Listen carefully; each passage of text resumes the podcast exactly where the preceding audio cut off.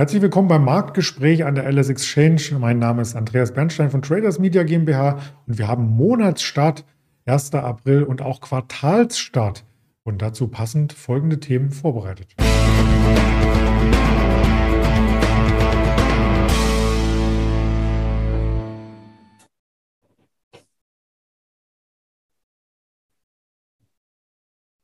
Wir blicken auf den DAX zum Monats- und Quartalsstart und haben zwei Unternehmen hier mit in den Fokus gerückt. Die Dollar Tree und die Dollar General. Das sind beide Stores. Das hat natürlich auch was mit dem US-Arbeitsmarkt vielleicht zu tun, der uns heute auch noch erwartet. Das sind sozusagen die Ankerpunkte für die heutige Präsentation, die ich gemeinsam mit dem Daniel in Düsseldorf besprechen möchte. Und den begrüße ich auch hier im Bild. Hallo Daniel. Hallo Andreas, ich grüße dich auch. Ja, was ist denn am Freitag so an der Börse zu berichten? In meinem Chart tut sich gar nicht so viel beim DAX. Nee, in meinem auch irgendwie nicht. Äh, es ist relativ, es ist relativ langweilig, muss man eigentlich sagen. Also ähm, ja, dem einen oder anderen äh, kommt das vielleicht ein bisschen gelegen, ab und zu mal eine Verschnaufpause. Ähm, das Gute ist, dass wir keine, äh, ja, keine schlimmen Nachrichten weiterhin von der, von der Front in der äh, Ukraine bekommen haben, als die es sowieso schon gibt. Also ähm, ja, das, scheint, das Ganze scheint den Markt auch irgendwie so ein bisschen mittlerweile kälter zu lassen. Ähm, die Ausschläge, wenn Nachrichten äh, aus Kiew oder aus Moskau kommen, sind mittlerweile auch ein bisschen kleiner geworden. Ja, und klassisch ist es eigentlich immer, dass der Freitag, äh, außer wir haben Hexensabbat, äh, immer ein bisschen entspannter ist als die anderen Tage der Woche. Ähm, vielleicht sind auch schon viele am Wochenende. Mal sehen. Ja, wobei der Hexensabbat in der Woche, ich kann mich erinnern, auch nur eine Volatilität um die 300 Punkte hatte und die Tage davor um die 500. Nun kommt technisch hinzu, dass wir in diese alte Bandbreite seit der FED-Sitzung wieder zurückgefallen sind. Also da scheinen Marktteilnehmer erstmal abzuwarten. Ganz genau, ja. Ist auch ähm, der Konsens in Amerika, dass die eine, äh, die, die Anleger, Investoren eine Wait-and-See ähm, Einstellung angenommen haben, mal ganz viele Daten abwarten wollen. Ähm, vielleicht wartet man auch auf die nächsten Aussagen der Zentralbanker. Ähm, es ist im Moment äh, ja vielleicht auch ganz gesund, dass es mal, dass die Wohler mal wieder so ein bisschen raus ist, dass die Leute sich auch alle mal wieder besinnen und die Kursausschläge nicht ganz so drastisch sind in vielen Einzeltiteln, die wir da die letzten äh, Wochen und Monate ja schon gesehen haben. Und ähm, ja, ich würde sagen, wir nehmen das Ganze jetzt einfach mal so an und äh, schauen, was der, was die nächste Woche so bringt.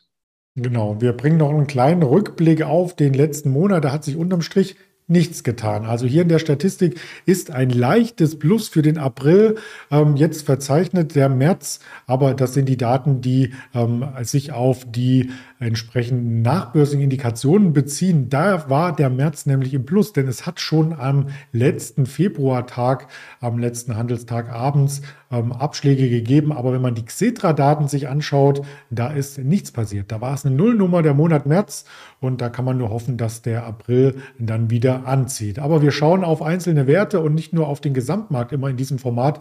Und da hast du uns heute zwei Werte mitgebracht, die das Konsumverhalten so ein bisschen widerspiegeln und damit auch mit Inflation viel zu tun haben.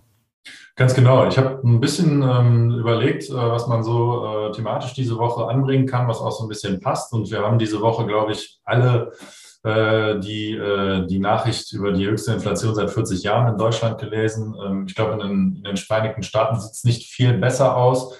Und ähm, habe mal so ein bisschen überlegt, äh, was man dann so thematisch in Bezug auch auf das Thema Inflation machen kann und habe mir eben ähm, ja, Dollar, Dollar-Stores rausgesucht, äh, die zwei größten ähm, Nordamerikas, glaube sogar die zwei größten der Welt, mit Dollar Tree und Dollar General. Vermutlich sind die so vergleichbar mit ähm, den Läden, die man in Deutschland so kennt. Beispielsweise Teddy ist, glaube ich, äh, in Deutschland Marktführer. Und ähm, ja, hat mal so ein bisschen geschaut, was die Aktien so die letzten, ähm, die letzten Monate gemacht haben und hat mir ähm, ja die jüngste Vergangenheit mal so ein bisschen, so ein bisschen angesehen. Also ähm, besonders haben die Aktien zugelegt in der Corona-Pandemie zu Beginn und äh, da war der große Vorteil dieser Läden, dass die ähm, US-Regierung die ähm, Dollar Stores, Dollar General und äh, Dollar Tree als systemrelevant deklariert hat. Also nachdem eigentlich alles andere zu war, konnte man aber in diesen beiden Läden noch einkaufen gehen. Das hat eben sehr viele Leute angezogen und ähm, aufgrund der geringen Preise, also der Name sagte schon, die Preise sind alle ungefähr so bei einem Dollar, ähm, hat es eben äh, sehr viele Geringverdiener, Kurzarbeiter, Arbeitslose aber auch einfach Leute angezogen, die ähm, ja zu Beginn der Pandemie in den Lockdowns einfach sparen wollten oder mussten.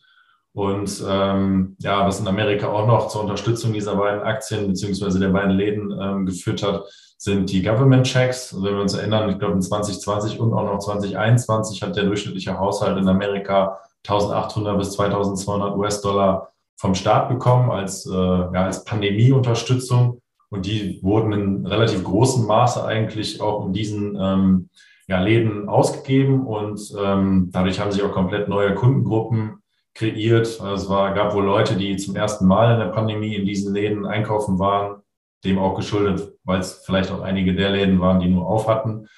Ähm, und man hat dann nun äh, neue Fans, neue Dauergäste, ähm, ja, mehr oder weniger in dieser Zeit äh, geschaffen. Wenn wir uns mal Dollar Tree anschauen, da gab es 2015 eine sehr große Übernahme. Äh, man hat den, äh, die Nummer drei im, im Markt übernommen, Family Dollar. Es war eine sehr teure Transaktion. Es gab zunächst einen Bieterkrieg zwischen Dollar Tree und Dollar General. Und der ist dann am Ende zugunsten Dollar Tree ausgegangen und die Wall Street hat am Ende gesagt, ähm, es ist absolut überkauft. Also die Prämie, die gezahlt wurde für die Übernahme, war viel zu hoch.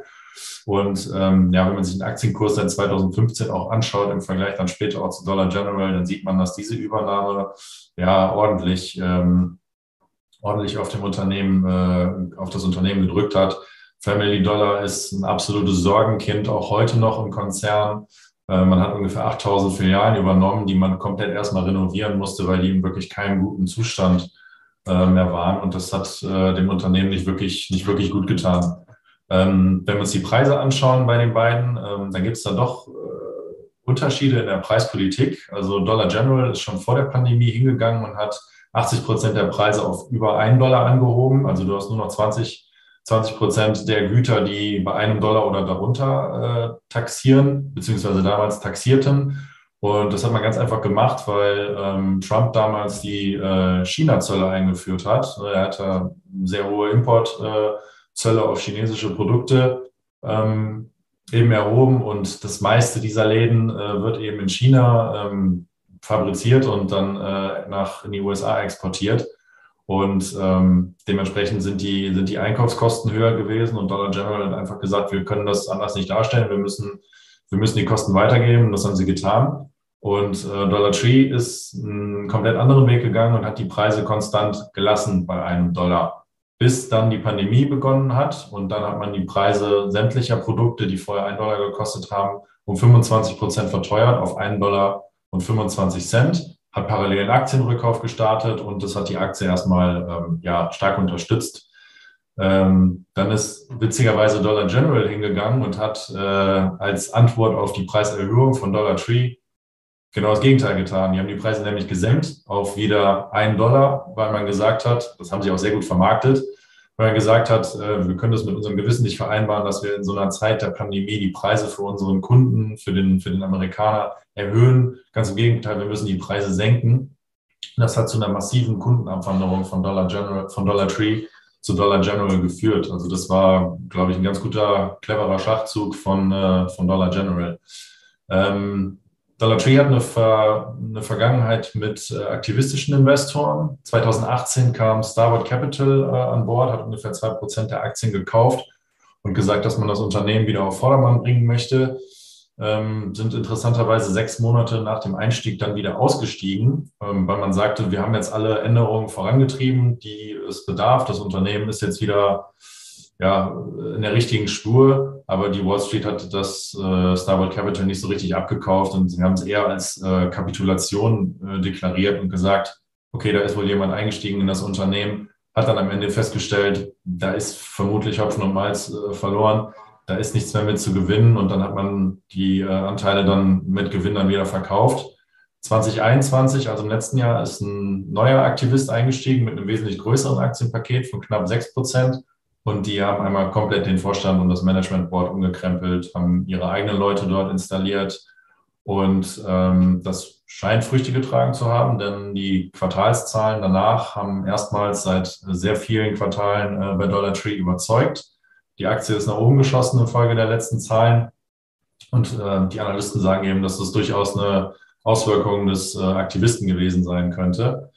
Ähm, dennoch seien die Aussichten für Dollar General, also den, den Konkurrenten, ähm, wesentlich besser. Ähm, die äh, Analystengemeinde ist der Meinung, dass die ähm, was zum einen positiv ist für, für beide Läden, ist, dass der Konsument in Amerika weiter gesund ist und weiterhin ähm, ja, sehr flexibel auf Preiserhöhungen ähm, eingehen muss, weil die Löhne eben auch stark gestiegen sind in Amerika, sodass der Konsument die Preiserhöhungen mitgehen kann. Ähm, was ein Riesenvorteil ist von Dollar General im Vergleich zu Dollar Tree, ist ein wesentlich größeres Produktportfolio. Man hat, äh, man ist viel diverser aufgestellt, hat also viel mehr Möglichkeiten, Waren in den Stores ähm, zu platzieren.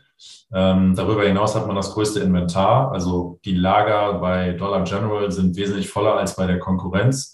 Und man hat den geringsten Anteil an ausländischen Produkten. Ähm, vieles wird auch noch in den USA selber hergestellt, sodass man mit diesen Lieferschwierigkeiten und den geschriebenen Frachtkosten ähm, von Übersee ja überhaupt keine, keine großen Probleme hat. Und als letztes, was sehr positiv gesehen wird, ähm, ist das Lebensmittelangebot, was es bei Dollar Tree gar nicht gibt und bei Dollar General in einem relativ großen Maße.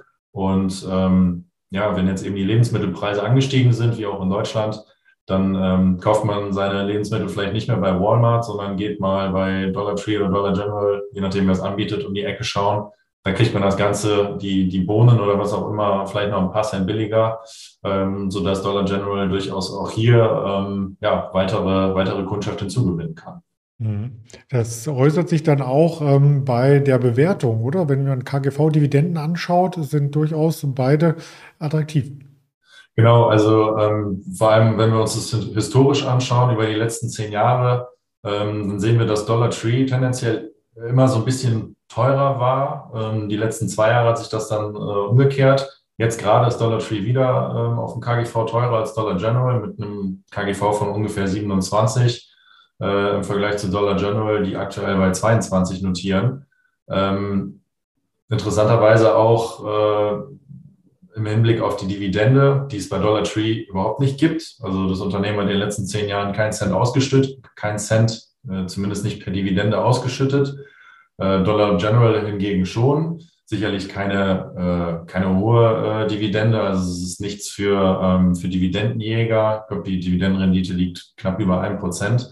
Aber es ist trotzdem interessant, finde ich, dass zwei Läden mit ähm, durchaus vergleichbarem, ähm, ja, vergleichbarem Geschäftsmodell ähm, so einen großen Unterschied haben in der Bewertung, obwohl das eine Unternehmen, das, äh, das, das teurere hier sogar, ähm, ja nicht mal Dividende zahlt. Also das ähm, fand ich dann schon ein bisschen, bisschen bemerkenswert irgendwie. Mhm. Das ist auf alle Fälle was, wo auch langfristige Investoren ja drauf schauen. Gerade Dividende und Unternehmensbewertung und natürlich auf den Aktienkurs. Den wollen wir auch nochmal gegenüberstellen. Genau, Aktienkurs ähm, können wir uns auch nochmal anschauen. Ähm, ich habe auf einer Folie die ähm, vier größten äh, Player auf diesem Markt mal mitgebracht. Dollar Tree, Dollar General, Dollarama und Five Below. Ähm, ja, da sieht man einfach, äh, was eben schon so ein bisschen durchgeklungen ist, wahrscheinlich, dass äh, Dollar Tree ja extrem hinterherhinkt, ähm, hat äh, keine Chance irgendwie zu, zu Five Below und äh, im Vergleich auch zu Dollar General dem, dem Ganzen da irgendwie so ein bisschen aufzuholen. Ähm, wenn man da die letzten fünf Jahre investiert hat, dann hat man schon ganz ordentliche ähm, Performance-Schwankungen feststellen können. Das kann zum einen bedeuten, dass ähm, zwei Unternehmen hier ein sehr gutes Management haben, vielleicht auch einfach besser aufgestellt sind. Kann aber zum anderen auch eine Trading-Chance sein. Der eine oder andere sagt, okay, das sind, wie gerade schon angedeutet, Unternehmen der gleichen Branche, die mehr oder weniger das Gleiche machen. Das eine Unternehmen ähm, ist eventuell nur halb so teuer wie das andere dann ähm, kann man vielleicht da mal eine kleine Risikoposition eingehen und sagen, ich kaufe jetzt den vermeintlich äh, günstigeren äh, Kandidaten, der sich die letzten Jahre ähm, zumindest äh, mit Blick auf den Aktienkurs nicht so richtig entwickelt hat. Ähm, ja, oder man ist eventuell der, der, der ruhigere Investor ähm, und vertraut dem, dem Management und das scheint bei Dollar General, zumindest wenn man den Analysten glaubt, doch das, äh, ja, das, das, das Bessere zu sein, wenn man das mal so einfach sagen kann. Ja, da haben wir gleich eine Klassifizierung so ein bisschen vorgenommen und du hast eingangs erwähnt, viel lief natürlich auch über die Schecks, die aus den USA von der Regierung an die ähm, ja, Teilnehmer oder Bewohner in Amerika verteilt wurden. Äh, Teilnehmer am Wirtschaftskreislauf, wollte ich sagen. Und da spielt der Arbeitsmarkt eine große Rolle, ob es wirklich auch wieder mal so eine Phase gibt, wo es Schecks gibt oder ob der Arbeitsmarkt die Wirtschaft vorantreibt. Und dazu haben wir noch Daten vorliegen heute Nachmittag um 14.30 Uhr. Die große Arbeitsmarktstatistik des Monats aus den USA, die Non-Farm Payrolls, zusammen mit den Beschäftigten außerhalb der Landwirtschaft und den durchschnittlichen Stundenlöhnen, die sogar ein bisschen ansteigen sollen. Also ein Punkt, der gegen die Inflation kämpft. Und wir haben dann auch noch 16 Uhr den ISM-Index, Produktion, bezahlte Preise und verarbeitendes äh, Gewerbe sowie die Auftragseingänge im verarbeitenden Gewerbe auch von ISM hier hervorgebracht. Wer weitere Informationen erhalten möchte von der LS Exchange, ist auf YouTube, Twitter, Instagram, Facebook an diesen Adressen gut aufgehoben. Das Gespräch hier gibt es auf dieser Spotify, Apple Podcast und auf Amazon Music noch einmal als Aufzeichnung in circa 30 Minuten. Ja, dann wünsche ich dir einen ebenso ruhigen Wochenausklang, wie der Freitag jetzt begonnen hat und wir sehen uns bald wieder. Danke, Daniel. Danke, wünsche ich dir auch. Bis dann, Andreas. Danke.